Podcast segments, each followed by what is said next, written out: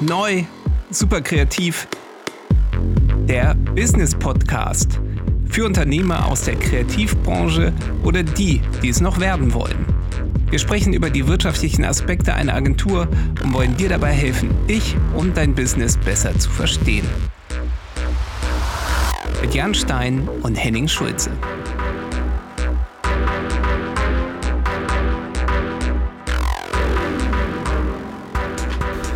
Hallo, liebe Zuhörer, hallo Henning. Heute das erste Mal von einem Boot. Neu, super kreativ, live vom Boot. Live on Tape vom Boot. Ähm, ja, ich habe ein neues Büro. Das hat jetzt sicher schon ein bisschen angedeutet, äh, für die, die mich kennen. Ähm, aber ähm, ja, nach ein bisschen Überlegen haben wir es jetzt doch gemacht. Wir haben ein Hausboot angemietet, äh, was hier in Hamburg in der Eilenau auf dem Wasser liegt. Ähm, ist irgendwie ganz abgefahren, sieht halt aus wie der Cybertruck von Tesla, nur als Boot getarnt. Was ich auch noch dazu sagen will, ist, äh, hier sind gerade noch Bauarbeiten im Kanal. Das heißt, es kann sein, dass ihr im Hintergrund mal so ein bisschen Baugeräusche hört. Das bitten wir gleich von vornherein zu entschuldigen, aber ähm, das ist wahrscheinlich die einzige Herausforderung, mit der wir heute zu kämpfen haben. Nee, aber noch, noch mal kurz zum Boot. Ich bin ja so sozusagen als Gast hier oder wir wollen ja auch in Zukunft öfter mal hier unsere Podcasts aufnehmen. Also sehr nice, total geil, muss ich sagen. Also man muss ja schon auch seefest sein, merke ich, weil die ganzen Stand-Up-Paddler, die hier vorbeifahren, die machen doch ganz schön Welle. Unser Thema, genau, wir probieren ja noch, äh, wir probieren uns ja noch aus. Wir sind ja, haben ja, sind ja noch nicht mal zehn Folgen alt und, und spielen noch ein bisschen mit den Formaten rum. Und heute machen wir mal so, ein, so, eine, so eine Art Streitgespräch. Das heißt, heute fliegen die Fetzen, heute geht's rund und äh, nee, ich glaube, es wird entspannt, aber wir haben, wollen einfach nochmal äh, ja, auf ein Thema, was wir schon mal angerissen haben in einer Folge vorher, äh, nochmal eingehen und, und da nochmal haben wir eventuell verschiedene Standpunkte. Das werden wir mal heute rausfinden, ob das wirklich so ist. Ja, ist halt so ein ganz spannendes Thema. Es geht halt nochmal um den Verkaufsprozess. Und da haben wir letztes Mal ja so ein bisschen gesagt, dass man selber im Verkaufsgespräch eher derjenige ist, der so 20 Prozent redet und das gegenüber 80 Prozent, also der potenzielle Kunde. Ähm, da gab es dann auch ein paar Kommentare bei LinkedIn, zum Beispiel, dass jemand gesagt hätte, ja, man sollte aber schon auch versuchen, dann eine Verbindung aufzubauen. Und wenn man dann nochmal natürlich richtig drüber nachdenkt, äh, ist das natürlich klar, wenn ich nur Fragen stelle und das Gegenüber nur antwortet, ist das natürlich auch nicht, nicht so ein richtiges Gespräch. Das fühlt sich dann eher an wie so ein Interview. Und ähm, das ist ja dann die große Herausforderung, wie kann ich es auch schaffen, auf Kundenseite Vertrauen aufzubauen, ähm, dass der mich nicht nur als irgendwie Projektnehmer sozusagen sieht, sondern wirklich als, als ja, einfach äh, als jemand, mit dem man irgendwie vielleicht gerne Zeit verbringt, wo er das Gefühl hat, dass, der Out, dass das, was bei rauskommt, der Output irgendwie gut wird und ja, dass man damit auch äh, einfach ein schönes Projekt hat.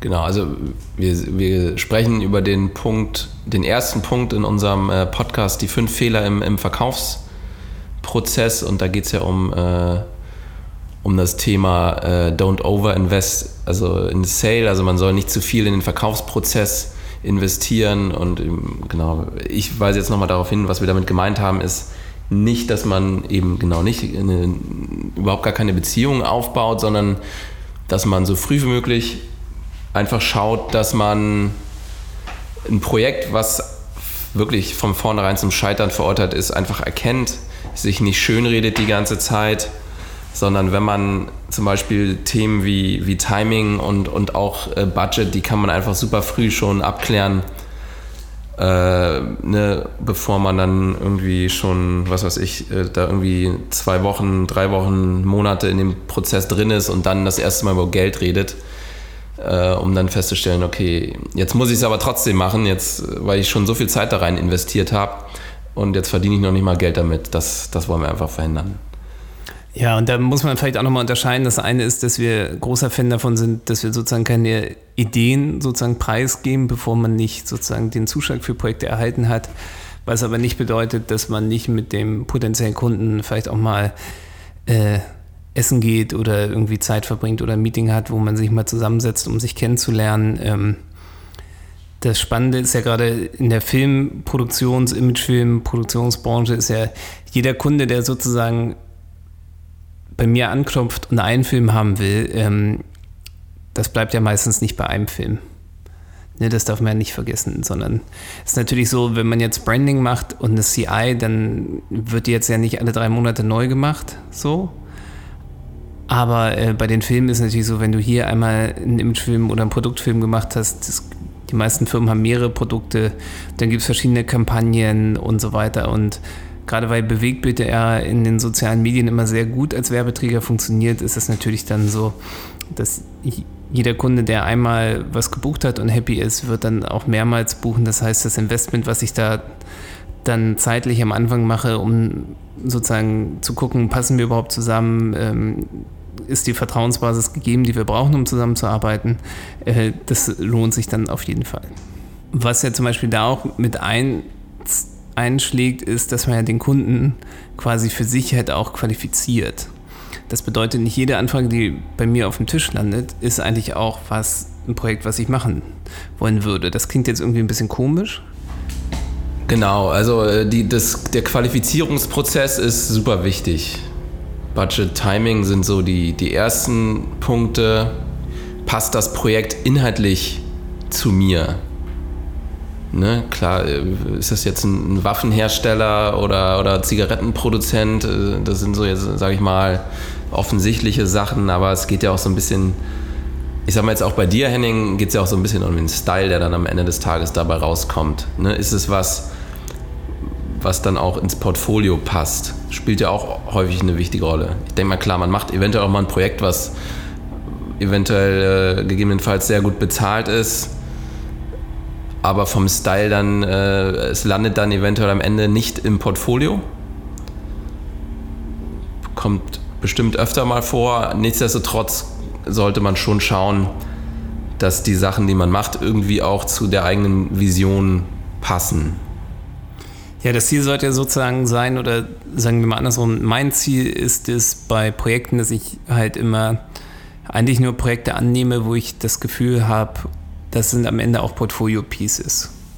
Also das sind Sachen, ähm, die kann und will ich auch auf der Webseite zeigen, weil ich möchte eigentlich nur noch Sachen machen, mit denen ich mich auch wirklich 100% identifizieren kann.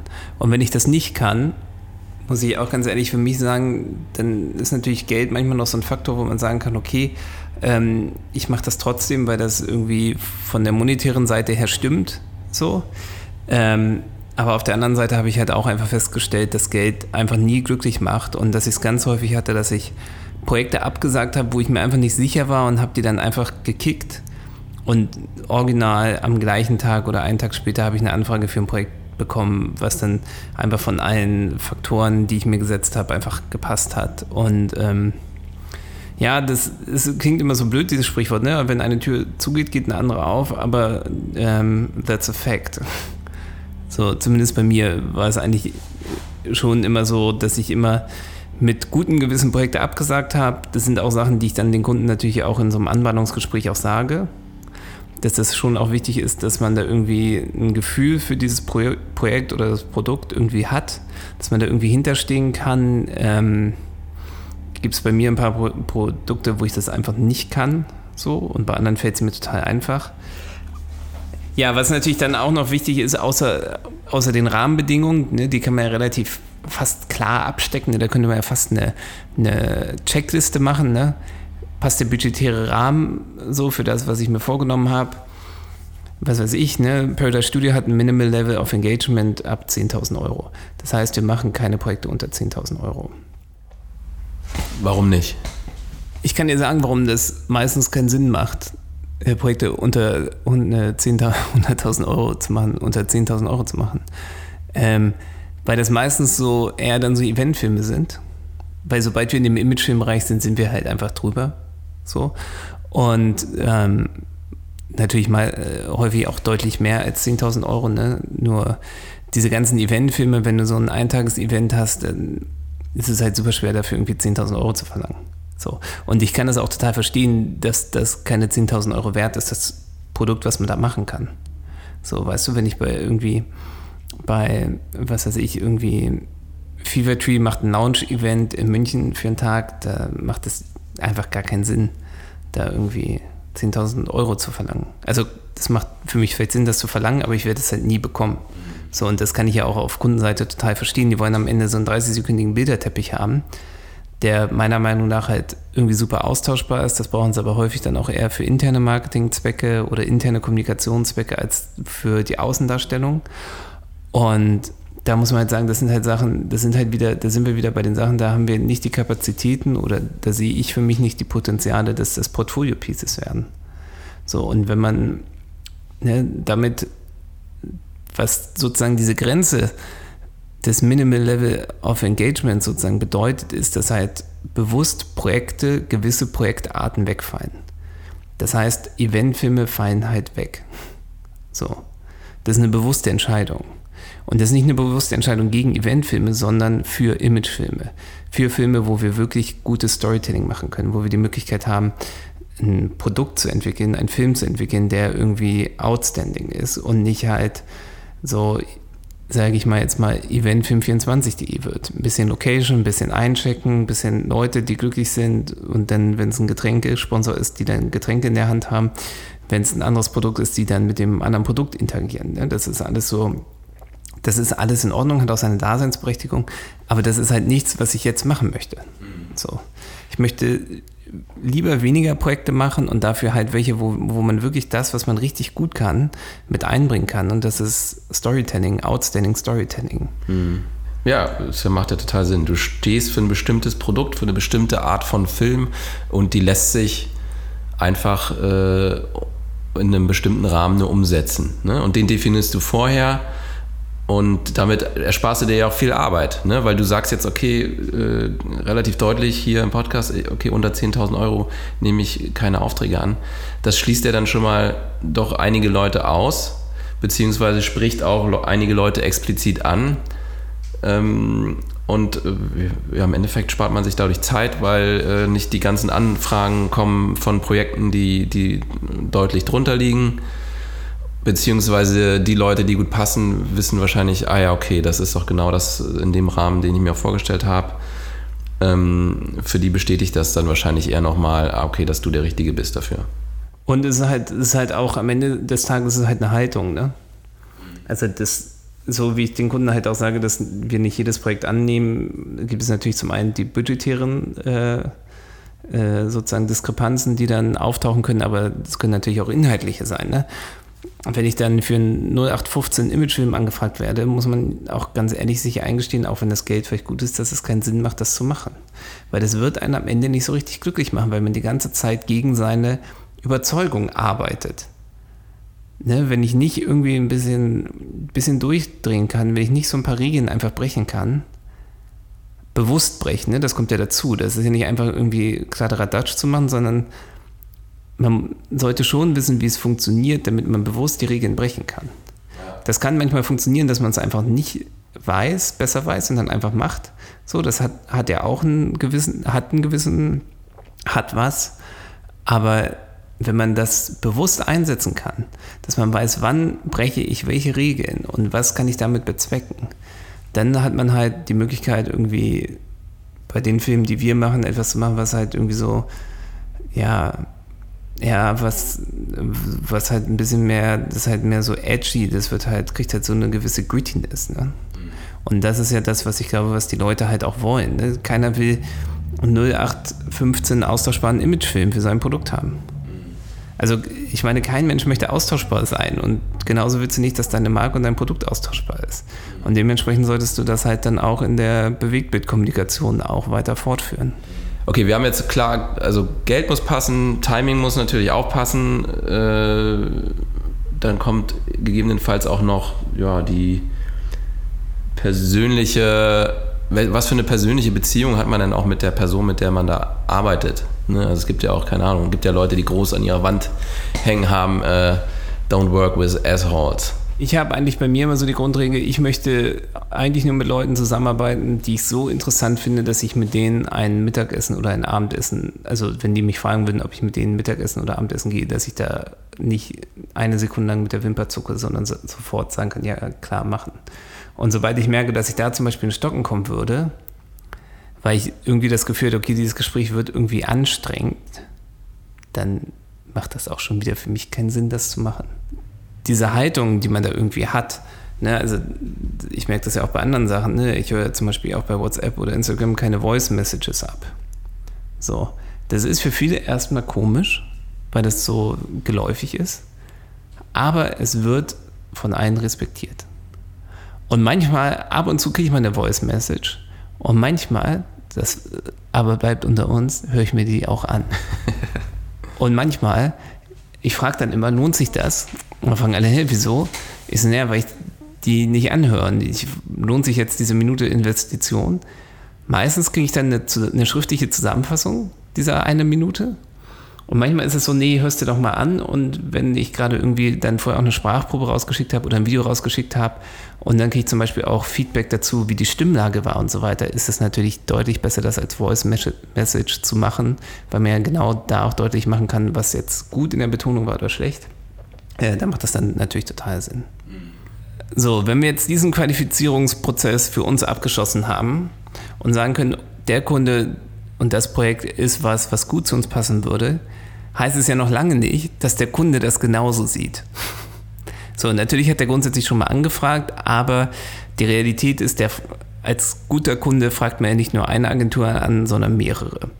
Würde man ja bei allen anderen Sachen genauso machen, dass man sich für irgendwelche Bauarbeiten, du hast es neulich gesagt mit deiner Küche, ähm, da holt man sich ja auch mal mehrere Angebote ein, um mal ein bisschen Gefühl dafür zu bekommen, weil einem ja meistens so ein bisschen die Referenz fehlt, was darf das kosten und was ist das für ein Aufwand, wie lange dauert das und da fragt man dann verschiedene, ja, verschiedene Dienstleister an, um da, um sich selber ein besseres Bild machen zu können.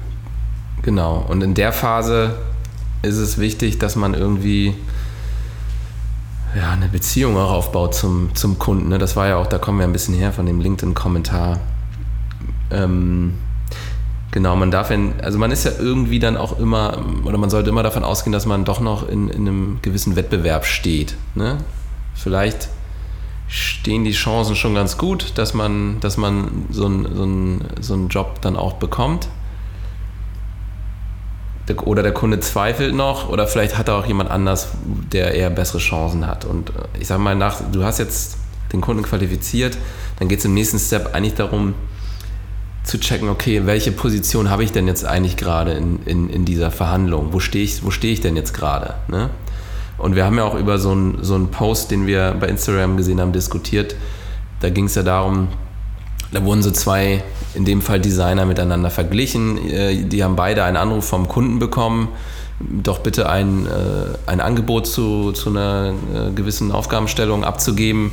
Und dann wurde verglichen mit der eine hat einfach nur das Angebot abgeschickt und hat dann gewartet und äh, der andere hat äh, einfach die ganze, da, ab dem Moment dann probiert äh, schon Kontakt zum Kunden aufzunehmen, eine Beziehung aufzubauen, Fragen zu stellen. Da, da, da, kommen wir jetzt ja auch an den Punkt, okay, was ist denn da jetzt sinnvoll? Welcher Weg ist sinnvoll? Weil, okay, wir haben jetzt gesagt, don't overinvest, investiere nicht zu viel, aber andererseits ähm, macht es eventuell doch Sinn, schon mal eine Beziehung aufzubauen. Und dann ist es natürlich richtig, nachzufragen und Kontakt aufzunehmen und nicht alles im, äh, alle äh, Annahmen im stillen Kämmerlein zu treffen, was, was denn das Richtige für den Kunden wäre. Das ist definitiv der, der falsche Weg. Im Gegenteil, man sollte sogar an, dann anfangen, den Kunden herauszufordern. Ne? Irgendwie vielleicht auch alternative Vorge Vorangehensweisen vorzuschlagen. Wenn man äh, irgendwie was, keine Ahnung, ein Klassiker beim Branding ist, der Kunde sagt, ey, ich will eine, ich brauche ich brauch ein neues Logo. Dann nochmal zu hinterfragen, okay, äh, ja, Logo, was, was bedeutet denn überhaupt für dich das Logo? Was, was erwartest du dir davon? Und, und, und warum denkst du, ist das denn das Richtige jetzt zu dem Zeitpunkt für dich? Sondern da würden wir jetzt eher dann vorschlagen, gut, dann vielleicht geht man nochmal einen Step zurück und, und äh, analysiert erstmal die aktuelle Situation und, und checkt, okay, wo steht die Marke denn jetzt aktuell und hilft das Logo überhaupt dabei, um, um da den nächsten Schritt äh, weiterzugehen? Was ich finde, was man halt auch nicht vergessen darf, ist, dass der Kunde immer zwei Optionen hat selbst wenn du der einzige Kandidat oder Dienstleister bist, der für, die, für dieses angefragte Projekt in Frage kommt, wenn man das quasi overpaced und halt einfach zu viel Budget verlangt und der Kunde kein gutes Gefühl hat, dann lässt das halt sein. Also ne, der Kunde hat ja immer noch die Wahl, ein Projekt einfach nicht zu machen, auch wenn es keine Konkurrenz gibt, dann ist halt einfach dieses Projekt gestorben, weil er irgendwie das Gefühl hat, okay, die einzige Agentur, der das sozusagen, mit der, mit der er sich das vorstellen könnte, ähm, ist einfach bei Weitem nicht das, was, äh, was er bereit ist zu investieren, ähm, dass man da nicht zusammenkommt, dann macht das halt eben nicht. So, vielleicht sucht er sich dann nochmal eine günstigere Agentur, aber auch wenn man quasi erstmal nicht im direkten Wettbewerb mit einer anderen Agentur steht, äh, heißt das trotzdem nicht, dass man automatisch quasi das Budget geschenkt bekommt. Vom Mindset her sollte man darauf auch immer, immer achten. Also ich bin da verfänglich für, dass ich halt immer denke, sobald ich eine Anfrage auf dem Tisch habe, vielleicht auch teilweise mit einem Budgetrahmen schon, der vorgegeben ist, dass ich halt dann schon mir davon ausmalen kann, was man mit dem Geld nicht alles Tolles anstellen kann oder was das für ein tolles Projekt sein würde. Aber äh, auch da muss man irgendwie gucken, erst wenn man den Zuschlag bekommen hat, kann man dann auch wirklich in die Tiefe gehen und in die weitere Planung. Ja, aber man sollte trotzdem immer gucken, dass man, man kann einen gewissen Einfluss gewinnen, ne, indem man Fragen stellt. Ne, warum haben Sie mich eingeladen oder warum glauben Sie, dass, dass ich der Richtige bin für das Projekt? Gibt es noch, man kann auch offen fragen, ey, ist da noch, ne, sind da noch andere, hab, bezieht ihr gerade noch jemand anders mit? äh, äh, damit ein oder der, der, der das auch machen könnte? Gibt es vielleicht auch eine, jemand, der das vorher für euch gemacht hat? Ne? Ist der auch noch im Rennen oder warum ist derjenige nicht mehr im Rennen? Das, ne, sind auch so Sachen, die man fragen kann und ja, was, was, was, was hilft dabei, so eine Entscheidung dann gegebenenfalls auch irgendwie zu erleichtern. Ne? Also Blair Ernst spricht da auch davon, get the inside track, also dass man irgendwie auf die Innenbahn läuft. Genau. Die ja meistens ein bisschen kürzer als die Außenbahn. Ich finde, mir haben sich da gerade ein bisschen die Nackenhaare hochgestellt. Vielleicht will ich es deswegen auch ein bisschen klarstellen. Dieses Vertrauen aufbauen, das klingt jetzt so ein bisschen so klinisch. So, jetzt habe ich mir den Kunden so, so auf den Tisch gelegt und jetzt wird der filetiert. So, das ist natürlich, ähm, so ist das natürlich erstmal nicht gemeint. Ne? Sondern das, was passiert, ist dann sozusagen, dass ein Vertrauensverhältnis aufgebaut wird. Aber das ist ja, also zumindest bei mir kann ich halt sagen, das ist jetzt keine Methodik, dass ich sage, okay, der Kunde passt zu mir und jetzt fange ich an, Vertrauen aufzubauen. Häufig ist es auch so, dass es ganz andersrum ist, dass man irgendwie Leute irgendwo kennenlernt, sei es auf einer Party oder, oder bei irgendwelchen anderen Veranstaltungen. Äh, also zum Beispiel nicht bei Network-Events, weil da lerne ich nie Leute kennen. Witzigerweise ich dann Leute immer woanders kennen. Und dann spricht man halt einfach auch ganz locker über vielleicht mögliche Zusammenarbeiten und hat einfach eine ganz andere Basis. Und meistens entwickeln sich aus so Sachen dann irgendwie ganz schöne Projekte. So, und das heißt, dass einfach eine Vertrauensbasis da ist und dann daraus entwickelt sich irgendwie der Drang, irgendwie, dass man vielleicht dann noch ein bisschen mehr was miteinander machen will und das irgendwie dann passt. So. Ne, das ist ja auch nicht so, wie bei dem Podcast ist ja auch so, dass du so da die treibende Kraft hinter warst. Da hast du ja auch nicht gesagt, ja, der Henning passt jetzt ganz gut rein und jetzt baue ich mal den Vertrauen, mit ihm Vertrauen auf, sondern wir hatten halt die Vertrauensbasis schon, haben eh drüber gesprochen und daraus ist dann dieses Projekt entstanden als Folge dessen. Ne, ich glaube, was zumindest so, wie ich es im Moment mache, ist halt immer eine Vertrauensbasis halt irgendwie gegeben so dass man für irgendwas wahrgenommen wird, was man gut kann, wo, wo die Kunden darauf vertrauen, weil sie das haben wollen und daraufhin ergeben sich dann die Projekte. Weil es gibt ja auch das Gegenteil, dass man merkt, okay, irgendwie, weiß ich nicht, ich stoße da nicht durch. So, ich probiere jetzt hier eine Beziehung aufzubauen, ich probiere irgendwie noch Informationen zu bekommen, beziehungsweise habe Ideen, wie man eventuell das ganze Projekt vielleicht sogar anders angehen könnte. Aber ich stoße da überall die ganze Zeit auf Granit. So, ne? Und, und komme da nicht weiter. Und ich kann sozusagen auch dem, dem, dem potenziellen Kunden äh, keine, ja, kein Entgegenkommen abbringen. Ne? Und da ist man dann doch an einem Punkt wieder, wo man sich doch nochmal überlegen sollte, okay, vielleicht äh, ja, sollte ich es lassen. Ne? Und dann jetzt doch nochmal, bevor es dann doch zu spät ist und man schon zu tief drin ist, dann lieber jetzt nochmal einen Rückzieher machen. Weil am Ende des Tages ähm, glaube ich, dass man, ja, weil, wie, ich glaube, da kommt man dann auch so in, in diesem Punkt, okay, werde ich als, als Order-Taker wahrgenommen oder als, als der Experte? Und du willst nicht in diese Situation des Order-Takers kommen, ne, sondern du willst irgendwo auch, äh, ne, es gibt ja immer so dieses, man redet ja von diesem Machtverhältnis zwischen Kunde und, und, und äh, Agentur und man möchte nicht ja, da, dass das, irgendwie zu stark auf einer Seite ist. Ne? Im besten Fall hat man, hat man da eher ein Übergewicht auf, auf, der, auf der eigenen Seite. Ne? Gerne auf der eigenen. Auf der eigenen, ja. Und das Lustige ist ja, dass Macht oder so ein Machtverhältnis, dass das alles nur eine Kopfsache ist. Dass egal wer wie in irgendwelcher Verhandlung sitzt, es gibt einfach, wenn, ne, wenn man von draußen drauf guckt, kannst du nicht sagen, wer da die bessere Machtposition hat. Weil es würden nicht zwei Parteien miteinander verhandeln, wenn die nicht irgendwie eine gewisse Abhängigkeit von sich hätten. Wenn eine dieser Parteien hundertprozentig austauschbar wäre, und zwar von heute auf morgen, würde ja gar nicht verhandelt werden.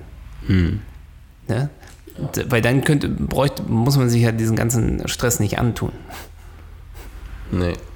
Ich habe das nämlich mal, ich habe das mal gelesen, ähm, dass da einer irgendwie mit verschiedenen Verhandlungsführern gesprochen hat und das waren irgendwelche, ich glaube, das waren Autokonzerne und Autozulieferer und die Zulieferer hatten das Gefühl, ja, die haben überhaupt keine Macht, die haben sich so machtlos gefühlt und beim Autokonzern war es so, Alter, wenn der Zulieferer morgen aufhört, uns die Teile zu liefern, dann stehen in drei Tagen bei uns die Bänder still. So, und das war halt so lustig, dass beide halt das Gefühl hatten, dass die Macht, der Verhandlungsmacht bei dem Gegenüber sitzt in der gleichen Verhandlung. Und das ist halt einfach, das zeigt halt einfach diese, dieses Macht ist halt nur ein Gefühl. So. Mhm. Ja, also ich kann ja nochmal, Blair Enns stellt da immer ganz gern die Frage, warum, ich, ich stelle sie dir jetzt, warum glaubst du, hat der Kunde die Macht?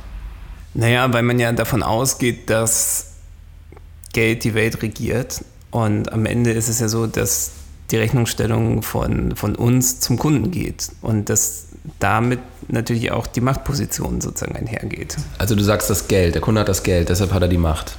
Das ist jetzt nicht, das ist jetzt nicht meine Sicht der Dinge. So, ich bin da schon weiter, aber das ist grundsätzlich das, was ich früher natürlich immer gedacht habe. Der, der mit dem Geldschein winkt, so Stripclub-mäßig, der hat halt die Macht. Ja, und, und aber laut Blair Ants, der sagt, äh, der Kunde hat die Macht, weil er hat die Wahl. Ähm, Genau, der Kunde hat die Wahl, weil er sieht dich als austauschbar. Und ne, es gibt einfach zu viele Leute, die was das Gleiche anbieten wie du. Und er nimmt dich nicht als Experte wahr. Ne? Das heißt, wir haben so dieses äh, Experte versus äh, Generalist, das Thema. Und das spielt auch über das, was wir heute geredet haben, eine, eine wichtige Rolle. Welche Position hat man jetzt auch in einem Wettbewerb? Ne? Ich glaube, je, je, mehr du als, als Experte wahrgenommen wirst, umso besser ist deine Position von Anfang an und du musst gucken, dass du diese Position ähm, hältst und wenn du merkst, okay, das kippt, ich werde hier nur noch als, als Order-Taker wahrgenommen, ich kriege hier gar nichts irgendwie dem Kunden abgerungen und der macht es einfach so, wie er denkt und äh, sieht mich einfach irgendwie als, als reines, als rein Rohstoff an, sage ich jetzt mal, dann sollte man einfach einen Rückzieher machen, äh, sich seine eigene Positionierung als Experte bewahren man bewahrt sich ja trotzdem noch die Möglichkeit auf, auf äh, Geschäftsmöglichkeiten später, ne? wenn der Kunde nämlich merkt, ah, okay, vielleicht, hm, vielleicht war der doch gar nicht so schlecht. Und plus, du hast ja, du bist irgendwie auch die Option, die der Kunde nicht haben konnte. Ne? Es ist auf jeden Fall keiner findet Ablehnung gut. Das darf man halt einfach nicht vergessen. Und was auch ja auch gar nicht schlimm ist, ist, wenn man sagt, das Projekt ist nichts für mich, ja, das ist halt genauso wie man ja in der Eisdiele ja auch nicht alle Eissorten isst, sondern sich zwei, drei irgendwie raussucht und die anderen, zu denen sagt man ja auch Nein. Und mit jedem Nein, was einhergeht, das ist dann auch wieder sozusagen bei mir, ne? mit jedem Nein, was ich sage, gibt es jedem Ja oder jeder Zusage, die ich für Projekte mache, gibt dem auch eine andere Bedeutung. Das heißt auch für mich, dass ich nicht einfach zu jedem Projekt einfach Ja und Arm sage und dann irgendwie gucke, wie ich die 800 Projekte parallel irgendwie gemanagt bekomme, sondern dass ich halt einfach ganz klar filter und sage, das passt zu mir und das passt nicht und die, die zu mir passen, die mache ich dann und die mache ich dann auch richtig und den Rest, den mache ich halt einfach nicht. Dass ich halt nicht in die Problematik bekomme, zu viele Projekte auf einmal zu machen, von denen mir dann auch nochmal die Hälfte nicht zusagt, wo, wo man natürlich auch schon weiß, das kann einfach nicht richtig gut gehen.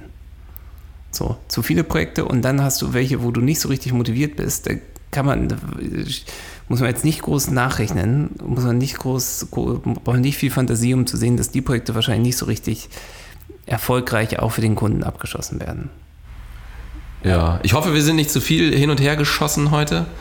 Äh, es war jetzt auch gar kein richtiges Streitgespräch, eigentlich gar keins. Wir, äh, eigentlich stimmen wir in fast. Das war ein richtig schönes Streit. Eigentlich stimmen wir in, in ja, Mit dir streite ich mich richtig gerne. Überein. Ja. Das ist ja eher ein, ein, ein Austausch. Das Lustige ist ja, dass wir uns ja in den Punkten grundsätzlich, dass wir da uns überein, dass wir da ähnlicher Meinung sind, aber ich glaube, wenn es dann um die Anwendung auf gewisse Projekte geht oder Kunden, dass wir da dann sicherlich Differenzen hätten. Dass du sicherlich bei einigen Sachen eher eine rote Linie ziehst, als ich das machen würde und bei anderen Punkten das andersrum der Fall wäre. Das war es vom Boot. Vielen Dank und bis zur nächsten Woche. Bis zum nächsten Mal. Danke fürs Zuhören. Tschüss. Peace. Das war neu, super kreativ, der Business Podcast für Unternehmer aus der Kreativbranche oder die, die es noch werden wollen, mit Jan Stein und Henning Schulze.